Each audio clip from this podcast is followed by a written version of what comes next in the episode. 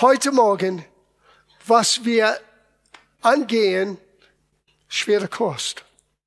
Wir reden über verwandelt. Sei verwandelt. Und Verwandlung ist nicht nur, wie leider manchmal Menschen denken, einige Bibelversen auswendig zu lernen. Und dann, wenn ich das in mein Intellekt habe, mein Leben wird anders. Es geht tiefer als das. Es ist das Prozess das gewonnenen Einzig aus Gottes Wort, die wir hier in unsere Denkweise aufnehmen, wie wir das umsetzen und unser Lebensstil wird verwandelt. Und manchmal, es ist herausfordernd. Und wir benutzen Petrus als Beispiel. Sieben Etappen in sein Leben, wo Gott ihm verwandelt. Und äh, ja, lass uns beten. Vater, hilf uns heute Morgen zu sehen und zu erkennen, wie du uns von wo wir jetzt stehen nehmen möchtest und uns nach vorne bringen. Lass diese Verwandlung in uns stattfinden. Und wir geben dir Dank für das, was wir lernen dürfen an diesem Morgen. In Jesu Namen. Ich lese nochmal unser Haupttext, Römerbrief Kapitel 12, Vers 2. Sei nicht gleichformig dieser Welt, sondern werdet verwandelt durch die Erkenntnis oder durch die Erneuerung, sorry, des Sinnes oder des Denkens, dass er prüft, was der Wille Gottes ist. Na, hört gut zu. Das Gute, das Wohlgefällige und Vollkommene. sind nicht alle dieselben Aspekte von Gottes Wille. Viele Christen leben nur an das Gute. Das heißt, Gott nimmt das an. Aber das ist nicht das Wohlgefällige. Sieh, das wohlgefällige Wille Gottes, well, Gott hat ein Lächeln auf sein Gesicht, wenn er auf dein Leben schaut. Und das Vollkommene, wow, das heißt, du hast es erkannt, um was es wirklich geht. Und so Gott möchte uns bringen von das erduldete, darf ich das sagen, der erduldete Wille Gottes, das Gute. Ich bin Christ, ich liebe Jesu, lese meine Bibel ab und zu. Halleluja. Well, God's happy. Er ist happy, dass du in der Familie Gottes bist. Aber es gibt mehr für dein Leben. Es gibt einen wohlgefälligen Aspekt von Gottes Wille. Aber Gott möchte wirklich sehen, dass du erkennst den vollkommenen Willen Gottes für dein Leben. Es fängt an hier, wie wir uns selber sehen, wie wir äh, denken, wie wir beurteilen, wie wir unsere Entscheidungen treffen. Das ist alles in diesem Begriff Sinne oder Denkweise. Seele könnte man sagen, dieses Psyche, dieses Aspekt von unser Sein. Du bist ein Geist, du hast eine Seele, du lebst in einem natürlichen Körper. Und was läuft in deiner Birne oben, aber auch in deinem ganzen Gemüt, deiner ganzen Seele, bestimmt dein Leben. Du fängst nicht an, obwohl Gott dir einen neuen Geist gegeben hat und der Geist Gottes wohnt in dir, automatisch nach dem Geist zu leben. Es ist ein Wachstum, ein geistliches Wachstumprozess, die wir proaktiv angehen müssen Gott zwingt uns nicht zu wachsen. So er möchte uns bei der Hand nehmen von den guten, vollkommener zum äh, guten, wohlgefälliger und vollkommener Wille Gottes zu bringen. Und das ist mein Ziel mit diesem Thema verwandelt. So wir haben Petrus angeschaut und wir beginnen mit nochmal seiner Bekehrung. Und seine Bekehrung war nicht, wie die meisten von uns denken. Petrus war ein alter, weiser Mann und er sagte zu Jesus, oh, wir haben die ganze Nacht gearbeitet, haben nichts äh, gefangen, aber du hast es gesagt. Weil Jesus hat gesagt, leg deine Netze wieder aus, dann machen wir das. Das war nicht, was ist passiert. Wir haben es in Lukas Evangelium vor zwei Wochen angeschaut. Petrus war skeptisch. Petrus dachte, ich bin Fischer. Dieser Mann ist Prediger. Was weiß er von meinem Beruf? Er war Geschäftsmann, hat einen äh, mittelständigen Betrieb wahrscheinlich. Er hat Partner. Johannes und sein Bruder und sein Vater, die haben Ausrüstung. Er war verheiratet. Ich weiß, es ist schwer für die Katholiken zu hören, aber er war verheiratet mit einem, sein Schwiegermutter lebte bei ihm zu Hause. Seine andere Geschichte, das kenne ich auch. Sieh, das war Petrus. Und er war jung. Er war jünger aus Jesus. Wahrscheinlich Mitte bis, Mitte 20 bis 28 Jahre jung. Aber er war nicht ein Kind und er war nicht ein uralter Mann. Er war ein Fischer, bisschen grob und hat nicht wirklich einen frommen Ziel in sein Leben bis diese Begebenheit. Und durch das, was er sah, es heißt, als Petrus sah, wie viel Fische wurde gefangen, dass nicht ein Boot, sondern zwei Boote mussten reingeholt, um all diese Fische zu nehmen. Er wurde konfrontiert mit seiner eigenen Sündhaftigkeit, Unfähigkeit für diesen Mann Jesus zu stehen. Und er fiel vor ihm nieder und sagte, geh weg von mir. Ich bin unwürdig, dass du mir nahe kommst. Das war der Beginn. Sieh, der Kraft Gottes ist, was Menschen brauchen, damit sie werden wach sein zu ihrer eigenen Unzulänglichkeiten, Unfähigkeiten.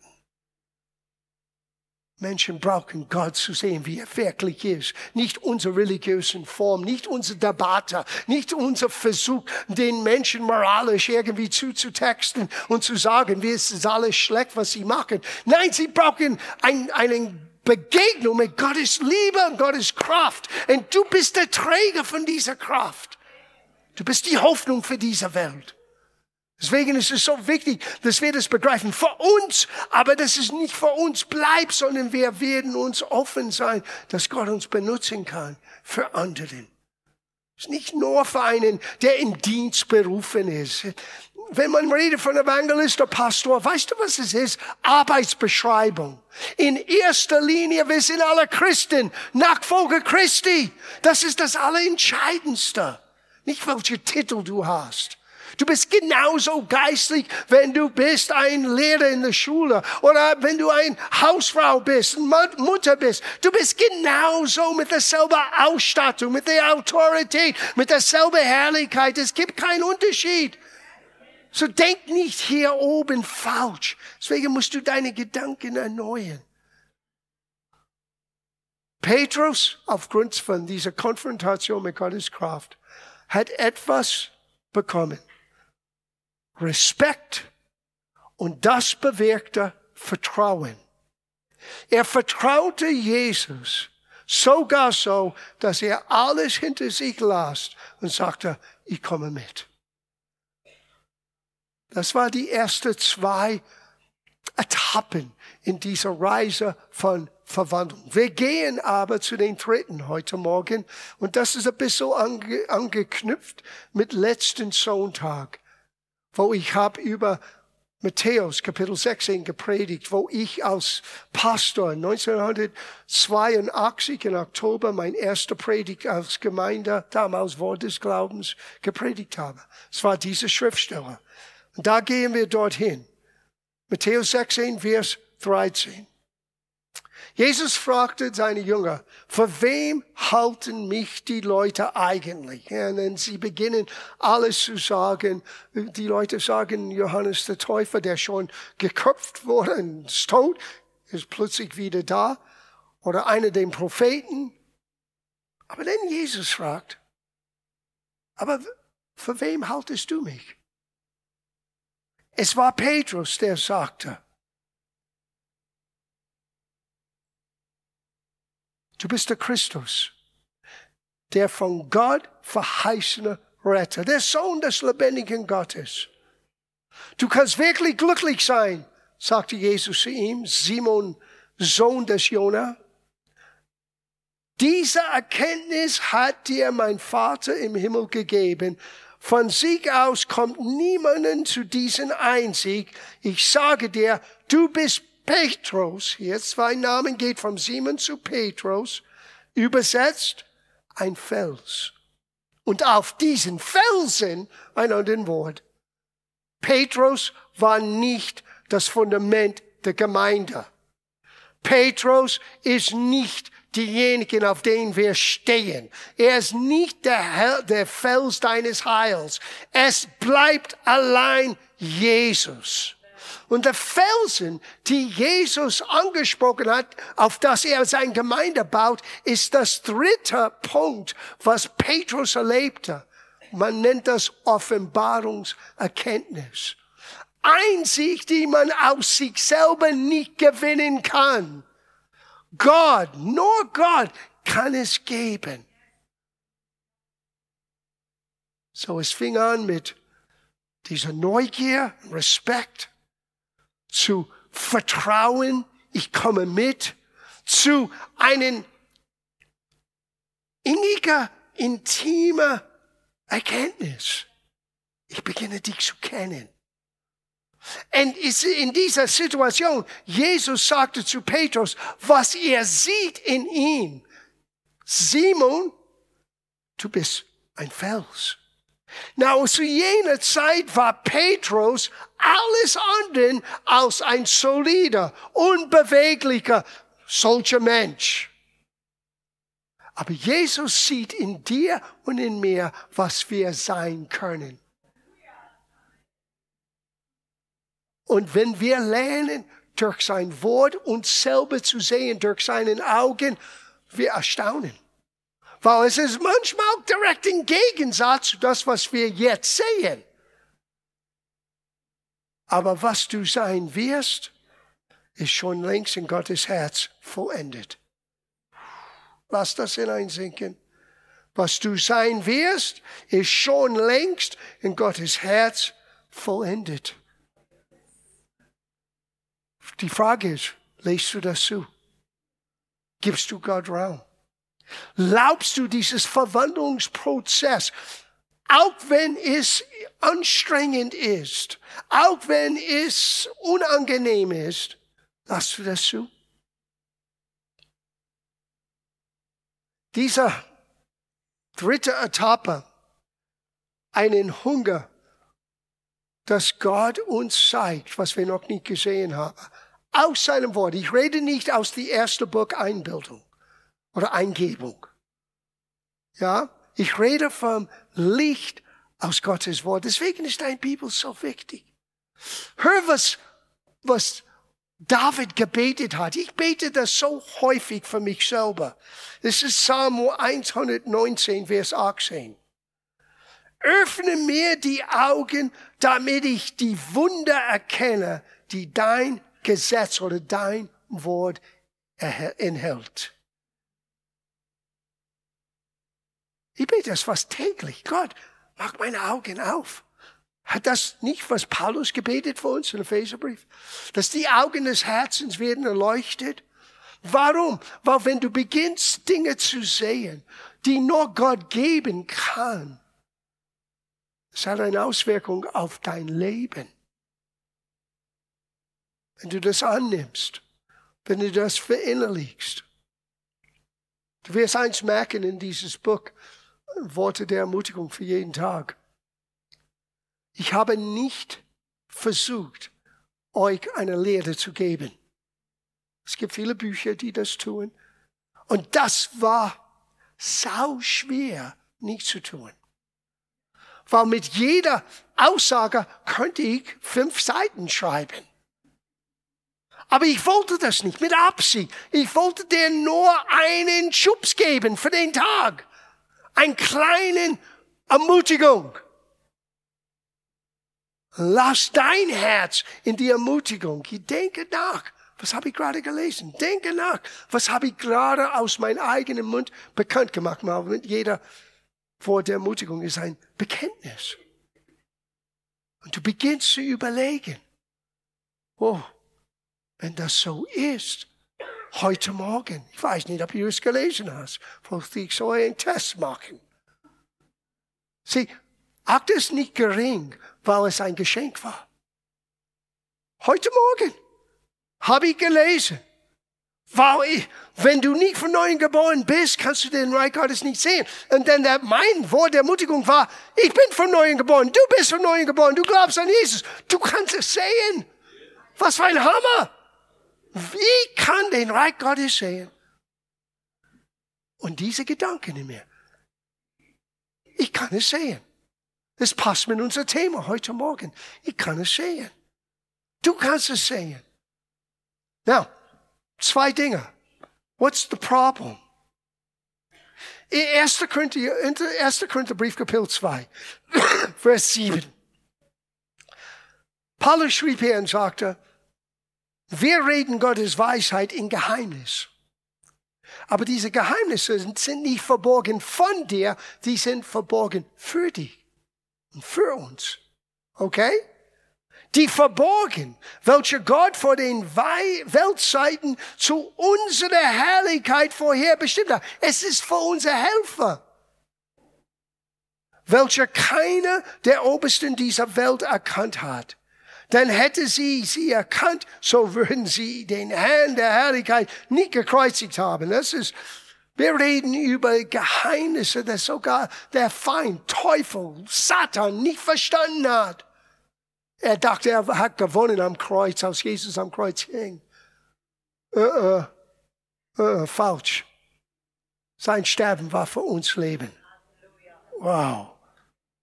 Sondern wie geschrieben steht, was kein Augen gesehen und kein Ohr gehört und keinen Menschen in den Sinn gekommen ist, was Gott denen bereitet hat. Das ist Alten Testament hat Gott uns aber geoffenbart. Dieses Wort ist in der Vergangenheitsform. Geoffenbart durch seinen Geist. Es geht weiter, Vers 12. Wir haben aber nicht den Geist der Welt empfangen, sondern der Geist aus Gott, so dass wir wissen können, was uns von Gott gegeben ist. Wir können es verstehen. Wir können es wissen. Und hier kommt das Problem. Vers 13. Was wir euch verkündigen, kommt nicht aus menschlicher Klugheit oder menschlicher Wissen, sondern wird uns vom Heiligen Geist eingegeben. Fleisch und Blut, Petrus hätte es nicht geoffenbart, sondern mein Vater im Himmel. Wie gibt der Vater im Himmel uns? Durch den Heiligen Geist. Jesus sagte, der Geist Gottes wird dich in die ganze Wahrheit leiten. Er ist gesandt, unser Lehrer zu sein. Dank sei Gott für den Heiligen Geist. Deshalb kann nur der Geist, nur, ähm, Entschuldigung, deshalb kann nur der Gottes Geheimnisse verstehen und erklären, der sich vom Gottes Geist leiten lässt. Der Mensch kann von sich aus mit seinen natürlichen Fähigkeiten nicht erfassen, was Gottes Geist sagt. Für ihn ist das alles Unsinn, denn Gottes Geheimnisse erschließen sich nur durch Gottes Geist. Oder wie es wortwörtlich sagt, Gottes Wort, Gottes Gedanken sind Geist und kann nur durch Gottes Wort verstanden. Aber du brauchst den Heiligen Geist, um dir zu helfen. Und was brauche ich? Wie kann ich den Geist Gottes motivieren, mich zu lehren? Du musst ihn nicht motivieren. Das ist sein Job. Das ist der Grund, warum er da ist, dich zu leiten, zu führen und das Wort für dich zu öffnen. Du musst nur lernen zu beten wie David. Herr, öffne mir die Augen. Deswegen, du wirst nicht einmal sehen, wo Paulus gegen den Teufel bezüglich der Gemeinde gebetet hat. Das ist ein Schock für einige. Nicht ein einziges Mal. Oh Teufel, du darfst das nicht tun. Du findest das nicht in Apostelgeschichte, du findest das. Was hat er gebetet? Dass die Augen des Herzens werden erleuchtet sein, dass die Christen werden begreifen, was sie sind, was sie haben, was sie tun können, wegen Jesus. Dass wir werden merken, dass die Liebe Gottes in uns ist, die Höhe, die Breite, die Tiefe, die Länge, dass wir erfüllt werden mit der Fülle Gottes. So hat er gebetet für uns. Und dann sagt er, ich verstehe das, weil Gott ist mehr zu tun, kann mehr tun, als was du vorstellen kannst, oder was du erbitten kannst. Wir brauchen Licht von Gottes Wort. Und hier ist das Problem. Du kannst Christ sein, du kannst an Jesus glauben und immer noch von deinen fünf Sinnen, von deiner natürlichen Natur beherrscht sein. Alles hier oben logisch zu erklären. Du wirst Gott nie logisch erklären. Ich zeige euch, was das Problem ist. Warum haben Menschen Probleme, Offenbarung zu erfahren? Matthäus 13, Vers 15, Jesus sagte, weil die Jünger haben gefragt, warum können einige es nicht sehen? Hier ist die Antwort. Denn ihre Herzen sind hart und gleichgültig. Sie sind schwerhörig und verschließen die Augen. Deshalb sehen und hören sie nicht. Sie wollen sich nicht, here goes, enden und umkehren. Darum kann ich ihnen nicht helfen. Okay, ich habe gerade jetzt ein riesiges theologisches Problem verursacht. Was kann Gott nicht tun? Er kann dich nicht zwingen zu enden. Sag nicht, Gott kann alles tun. No, no, no, no. Gott hat dir eine freie Wille gegeben. Und er wird nicht deinen eigenen Wille gehen. Und wenn du deine Augen schließt und deine Ohren zumachst, und wenn du nicht bereit bist zu enden, sie wir hassen Veränderung. Warum? Weil es ist unbekannt. Wir lieben in unser natürlicher menschlicher Sein Bequemlichkeit. Lass mich so bleiben, wie ich bin. Lass mich mit das Vertraute ganz happy sein. Und Gott möchte dich auf dem Wasser bringen. Es ist so cool, wenn der Bohrer uns leitet und wir singen mehr. Nimm mich auf der Wasser. Bis du das an Dienstag tun musst. That is not so cool. But that's where change happens. Da wird Veränderung stattfinden. Es ist nicht nur, dass du deine Nase in das Buch hast und du Gottes Wort nur studierst. Es beginnt dort. Aber du musst es ausleben. Du musst es wagen, Gott Raum zu geben in dir. Und wenn du deine Augen schließt und deine Ohren zuhältst, Gott kann dir nicht helfen. Und er möchte. Seid ihr immer dabei? Können wir noch einen kleinen Schritt weitergehen? Weil es wird noch heftiger sein. Petrus, no, das, das gibt eine Gefahr mit Offenbarung. Deswegen muss ich die zwei zusammenbringen. Offenbarung ist so wichtig. Ohne Gottes Hilfe, ohne Licht von Gottes Wort, du wirst nie wirklich verwandelt sein. Nicht wie Gott dich verwandeln möchte. Aber die Gefahr mit Offenbarungserkenntnis ist eine intime Vertrautheit, die könnte gefährlich sein. Die Offenbarung veranlasst uns zu Vertrautheit, Intimität, innige Beziehung. Hier wird unsere menschliche Natur aber auf der Probe gestellt. Na, was meine ich? Wir gehen zurück zu Matthäus 16 und wir klettern nur ein paar Sätze weiter. Selber Tag, selbe Begebenheit, selber Moment. Du bist Petrus, du bist der Fels. Ich werde meine Gemeinde bauen. Und Petrus, ich gebe dir den Schlüssel für den Königreich Gottes. Oh, Offenbarung. Kein Mensch hat dir das gezeigt. Du hast es von Gott bekommen. Glückselig bist du, Petrus. Hey Jungs, hast du gehört? Ich bin glückselig. Ja? Mit den anderen Aposteln. Sicherlich, Petrus. Johannes, hast du es gehört? Ja? Die waren genauso menschlich wie wir. Oh, vielleicht hat er das nicht ausgesprochen, aber die Nase geht ein bisschen höher. Ja? Und schau, was geschehen ist. Sieh, du musst aufpassen mit das, was Gott dir gibt. Weil Gott möchte dein Herz größer machen. Manchmal, es macht unser Kopf groß. Das ist gefährlich. Dann schauen wir von oben herab. Oh, schau. Vers 20. Darauf verbot er seinen Jünger streng den Leuten zu sagen, dass er der Christus sei. Er hat sich gerade durch den Heiligen Geist, durch Petrus gezeigt, dass er der Messias ist. Und jetzt sagt er, Sch, Sag nichts. Aber Jesus weiß, was kommt. Die wissen gar nichts.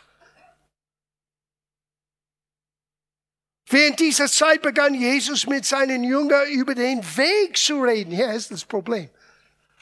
We all, we like the glory. Wir wollen die Wunder sehen. Wir wollen den tollen Geschichten hören. Aber wollen wir über den Weg reden?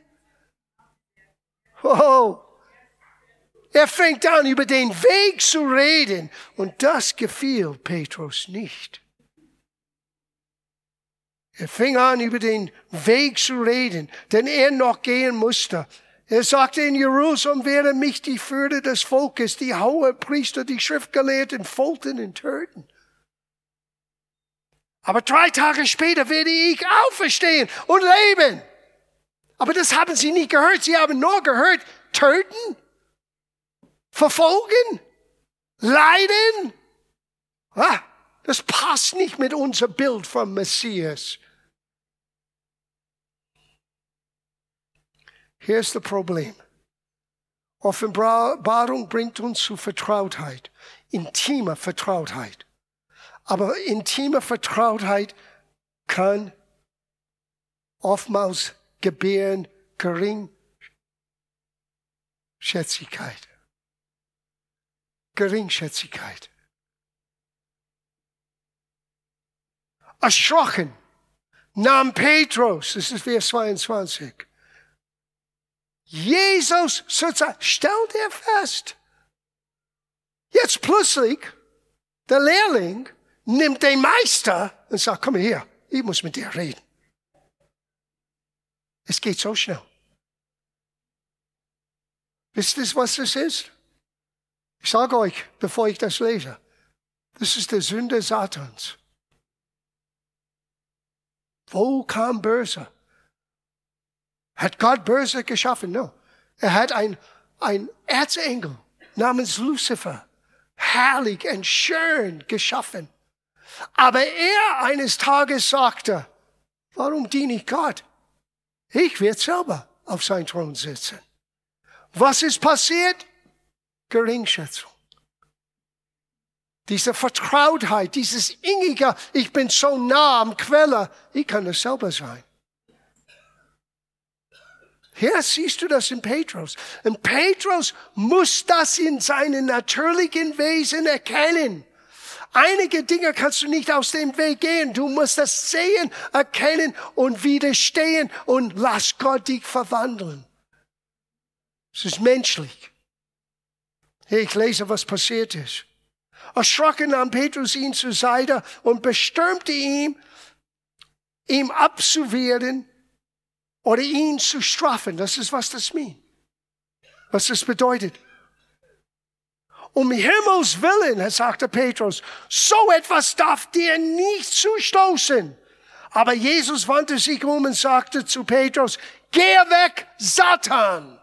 Na, Petrus ist nicht plötzlich verwandelt in Satan. Es war der Geist, diese Sünde Satans, was gerade Petrus' Gedanken und Herz ergriffen hat. So schnell von Vertrautheit zu Geringwertschätzung.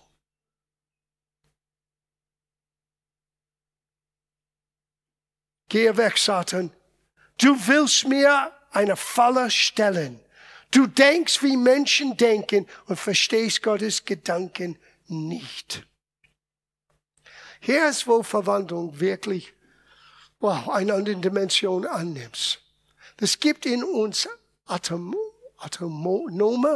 autonome Reaktionen, gewöhnte Reaktionen, vertraute Reaktionen, wie wir sind. Und nicht alle von diesen Reaktionen sind göttlich. Ich bin Italiener. Fährst du vor mir und dann langsam auf den Mittelring, kommt etwas hoch. Früher, früher. Gott ist am Arbeiten mit dieser, dieser Seele hier. Dinge, die uns auf 180 bringen. Und ich sage euch nur Insight aus Erfahrung, der Teufel weiß genau, wo dein Knopf ist, denn jeder hat Knöpfe. Und er weiß genau, durch wem er den Knopf drücken kann und dich auf 180 zu bringen. Ja, aber ich habe keinen Führerschein, Gott. Der Teufel findet etwas anderes. Genau dich in ein Falle zu bringen. Und oftmals, wenn wir das nicht merken, wir beginnen mit Gott zu gehen, aber plötzlich wir spielen Gott. Wir richten anderen. Wir sehen Dinge und richten nach unserer Perspektive. Es kann so schnell gehen. Mit Petrus weniger Minuten. Er ging von den Fels zu geh weg von mir, Satan. Das ist Hammer. Wir dürfen uns nicht höher stellen, als was wir sind. Wenn es Petrus passiert ist, kann es uns passieren. Und doch, Jesus muss solche Dinge zulassen, damit wir es sehen können. Damit wir das konfrontieren können. Damit wir sehen können, wow, Gott, ich brauche deine Helfer. Ich fange an hier überheblich. Ich fange an hier Menschen zu richten. Ich fange an hier in eine Rolle hineinzugehen, wo ich als Mensch nicht hingehöre. Es passt sehr gut, weil wir werden heute Morgen das Abendmahl miteinander feiern. Das ist einer der ersten wichtigen Bestandteile von das Abendmahl. Richte dein eigenen Herz. Wir brauchen das. Ständig Inventur zu machen. Aber wir sind ständig an Verwandlung, verwandt sein, ver, äh, verwandelt zu sein. Dinge über uns selbst, Reaktionen oder Verhaltensmuster, die in uns arbeiten, ohne dass wir es realisieren. Gott möchte uns diese Dinge offenbaren und enden. Ja, wir können nicht weitergehen. Die Bibel redet von Festungen, die wir niederreißen müssen. Und meistens man denkt, diese Festungen sind über die Stadt München oder über meine Schwiegermutter oder über meinen Chef oder was immer. Diese Festungen sind in uns. Gedanken niederreißen.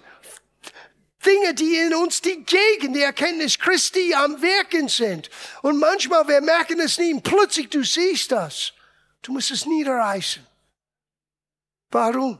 Das hindert deine Verwandlung. Es hindert deine Vorankommen. Gott möchte aus dir ein Fels machen. Petrus musste das schlucken. Stell dir vor, was für ein Scham er in dem Moment spürte, als er zuerst sein Nose ein bisschen hochgehalten hat. Ich bin gebläst. Ich bin diejenige mit der Offenbarung. Ich bin nicht mehr Simon, ich bin der Fels, ich bin Petrus. Und innerhalb von wenigen Minuten, geh weg von mir, Satan. Wow, was ist passiert hier? Was haben die anderen gedacht? Na, hier ist, was ich so schätze an Petrus. Bestimmt, er hat ein Loch gefunden und ist reingekrochen und dann merkte er, der Kerl hat recht. He's right. Und er krochte wieder raus. Und er ist geblieben in der Truppe. Er wurde nicht beleidigt, er war nicht ein beleidigter Würstchen. Und er hat gemerkt, Jesus hat recht. Na, oftmals, vielleicht habe ich etwas gesagt, was dich beleidigt habe. Wait a minute, wait a minute, bevor dein Halleluja kommt. Vielleicht sage ich etwas, was dich beleidigt. Aber vielleicht bräuchtest du das gerade jetzt, um in dir selber zu sehen, wow, Dinge müssen in mir verändert. Und dann kann Gott beginnen zu verwandeln. Gott möchte dir rausnehmen aus der guten Wille Gottes, wo es nur erduldet ist, zu den wo gefällig, bis hin zu perfekt, vollkommener. Aber es ist ein Preis. Petrus hat diesen Preis bezahlt. Wir wissen, das war, er ist nicht weggegangen. Er ist da hängen geblieben. Hat er alles gelernt? No. No. Nächsten Sonntag. Es geht weiter. Aber diesen Sonntag, Etappe drei und vier, Vertrautheit mit Offenbarung, die wir brauchen. Aber pass auf. Sobald dass du anfängst, ich, habe vergessen zu sagen, und wir bereiten uns vor für das Abendmahl. Sobald es gibt Menschen, die Gott sendet in dein Leben aus ein Lebensquelle, nenne ich sie so. Und sobald du dich auf ihr gleiche Ebene stellst wie Petrus mit Jesus, Jesus war der Lebensquelle für Petrus. Na, Jesus ist die Lebensquelle von uns alle. Aber Jesus benutzt einige von uns als Lebensquelle für andere. Und sobald dass du dich auf derselbe Ebene bringst, wo du überhaupt keinen Respekt mehr hast, du bist auf gefährlicher Boden. Ich habe das so oft gesehen. Es gibt Menschen in meinem Leben, die Lebensquellen sind. Ich habe nie meinen Respekt und Wertschätzung für die verloren. Auch wenn ich einer anderen Meinung bin. Auch wenn ich vielleicht anders beurteile, auch wenn ich musste anders entscheiden für mich, aus was die sagten. Ich habe meine Wertschätzung und Liebe zu diesen Menschen nie verloren. Wow, das ist eine wichtige Lebenslektion. Weil wenn du das tust, wenn du den Lebensquellen die Gott in dein Leben hineingesandt hast, nicht mehr respektierst, es kann diese Sünde Satans hervorbringen. Du kletterst nirgendwo hoch. Beförderung kommt von Gott. Lass Gott das tun. Zu seiner Zeit, in seinem Weg, in der, in der, in, in, in, der richtige Moment, Niemand kann dir stoppen von das, was Gott hat für dein Leben. Nur du. Nur du kannst du dich schuldig halten. Gott möchte dich ans Ziel bringen. Und ich als Pastor möchte sehen, dass du am Ziel kommst.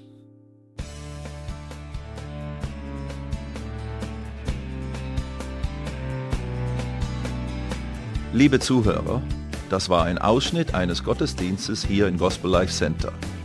Auf unserer Website www.gospellifecenter.de können Sie die Notizen für diese und andere Predigten nachlesen und sich über die Arbeit von Gospel Life Center informieren. Wir wünschen Ihnen Gottes Segen.